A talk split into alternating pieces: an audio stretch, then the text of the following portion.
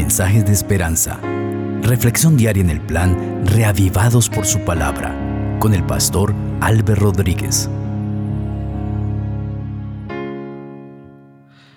Un cálido saludo, queridos amigos.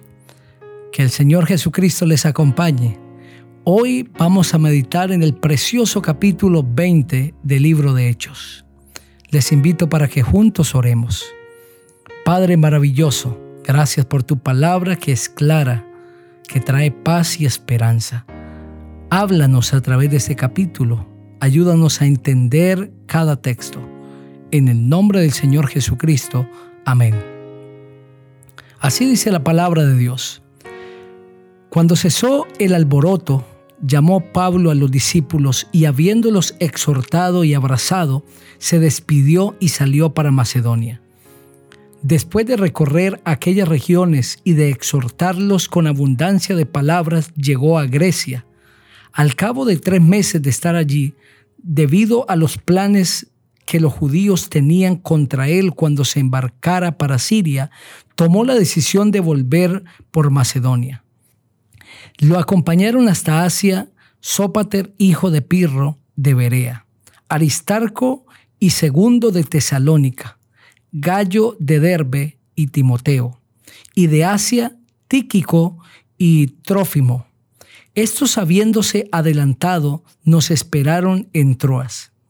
Y nosotros, pasados los días de los panes sin levadura, zarpamos de Filipos, y en cinco días nos reunimos con ellos en Troas, donde nos quedamos siete días.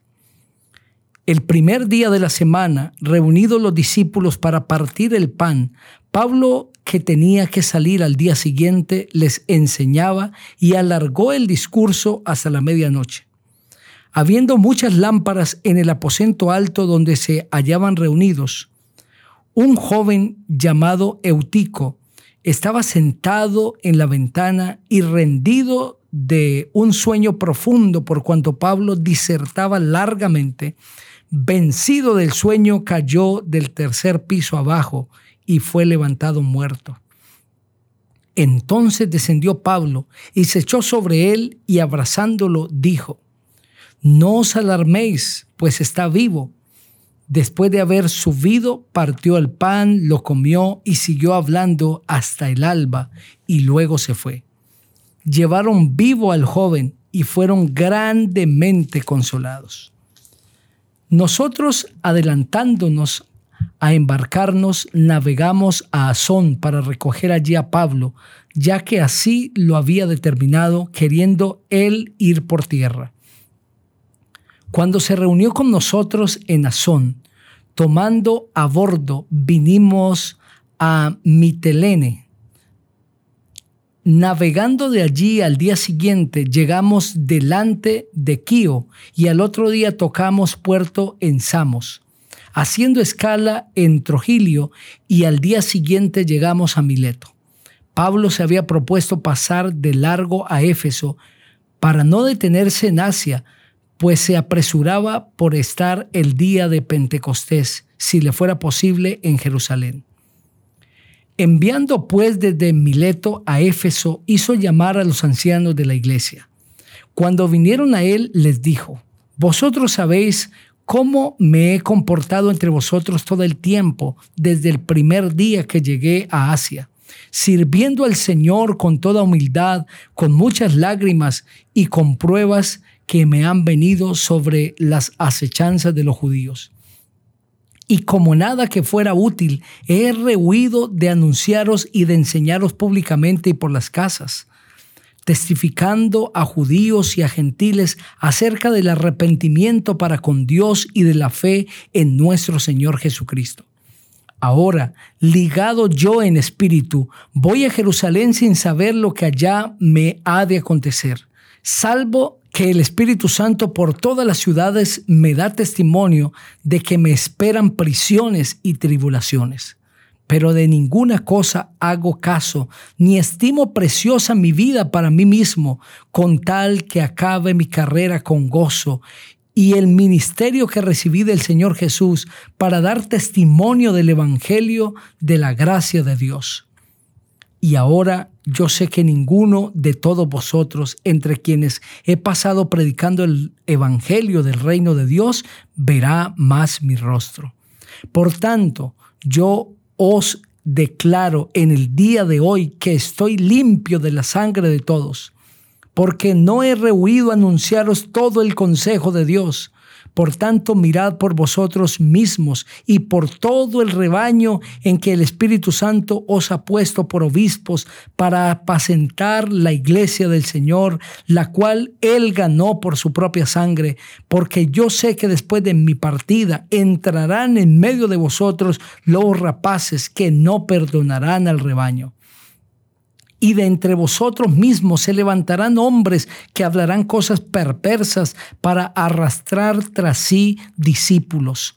Por tanto, velad, acordándoos de que por tres años, de noche y de día, no he cesado de amonestar con lágrimas a cada uno. Y ahora, hermanos, os recomiendo a Dios y a la palabra de su gracia, que tiene poder para sobreedificaros y daros herencia con todos los santificados.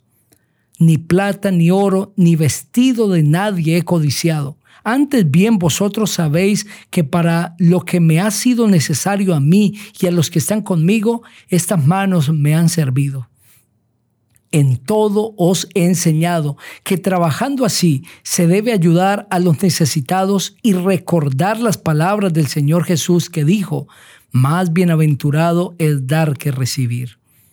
Cuando terminó de decir estas cosas, se puso de rodillas y oró con todos ellos. Entonces hubo gran llanto de todos y echándose al cuello de Pablo lo besaban y se dolían en gran manera por la palabra que dijo de que no verían más su rostro y lo acompañaron al barco. Amén. Ese capítulo que termina con esa triste despedida de Pablo para los hermanos y ancianos de Éfeso y de Mileto, ha iniciado también describiendo los viajes del apóstol Pablo por diferentes lugares. Cuando él llega a Macedonia y a Grecia, encuentra en cada lugar una iglesia fervorosa dispuesta a oír la palabra de Dios. Y al llegar a Troas, se quedan allí siete días, siete días compartiendo con los hermanos. Pero el primer día de la semana se reúne con los discípulos para partir el pan, porque al siguiente día tiene que partir. Y el relato se alargó no solamente hasta la medianoche, sino hasta el alba. Es decir, pasaron la noche en una enseñanza de la palabra de Dios y exhortación para todos los que estaban allí. El apóstol Pablo estaba prácticamente despidiéndose de los discípulos y de las iglesias que él mismo, bajo la dirección del Espíritu Santo, había establecido, porque esperaba ir a Jerusalén, pero el Espíritu Santo le había anunciado que allí le esperaba gran sufrimiento. Los versículos 7 y 8 con frecuencia son usados para sostener que aquí en la iglesia cristiana obedecía al primer día de la semana como día de culto. Sin embargo, eso no es lo que dice el texto. Sí se reunieron el primer día de la semana, dice la Biblia, pero tenemos que preguntarnos, ¿para qué se reunieron y por qué la conversación se alargó hasta el alba. La primera pregunta, ¿por qué se reunieron? la responde el versículo 7, para partir el pan. Los discípulos no solamente se reunían un día para partir el pan, sino que lo hacían varios días de la semana. Eso es lo que describe Hechos, el capítulo 2, el versículo 46. Perseveraban unánimes cada día en el templo y partiendo el pan en las casas comían juntos con alegría y sencillez de corazón. Se reunían cada día en el templo y en las casas para partir el pan. Aquí, en esta ocasión, se reúnen un primer día de la semana para partir el pan, pero no bajo la concepción que el primer día fuera santificado, sino bajo la costumbre que ya había de reunirse en cada día para compartir el pan. Esto significa que esta reunión no solamente se hacía el primer día de la semana, sino que se hacían otro día de la semana. Según lo leímos en Hechos, se hacía cada día. ¿Por qué se reúnen en esta ocasión y se alarga el discurso? Es porque Pablo al otro día tenía que partir. Esa es la razón principal por la que el discurso se va hasta el alba. Queridos amigos, este texto no está autorizando la guarda del domingo como un día de culto, como algunos lo quieren hacer parecer. Está relatando la experiencia de los discípulos en la iglesia cristiana. Y no era una estima especial en santidad del domingo, sino más bien era en la costumbre de estarse reuniendo con frecuencia para partir el pan y para confraternizar y en este caso para despedir al apóstol Pablo. Este capítulo describe despedidas, lágrimas. Están despidiendo a un líder que les anuncia que no volverán a ver más su rostro. Y así sucedió. Queridos amigos, un día Jesús se despidió de los discípulos y aunque hubo tristeza en su corazón, les prometió que pronto volvería por segunda vez. Esa promesa es la que estamos esperando. Pronto Cristo se manifestará por segunda vez y aquellos que le hayamos aceptado como Salvador personal, nos iremos con Él al reino de los cielos. ¿Quieres tú estar con Cristo para siempre? Si es tu deseo, ora conmigo. Padre maravilloso, gracias porque Cristo pronto volverá. Ayúdanos a prepararnos para el encuentro con Él. En Cristo Jesús. Amén. El Señor te bendiga.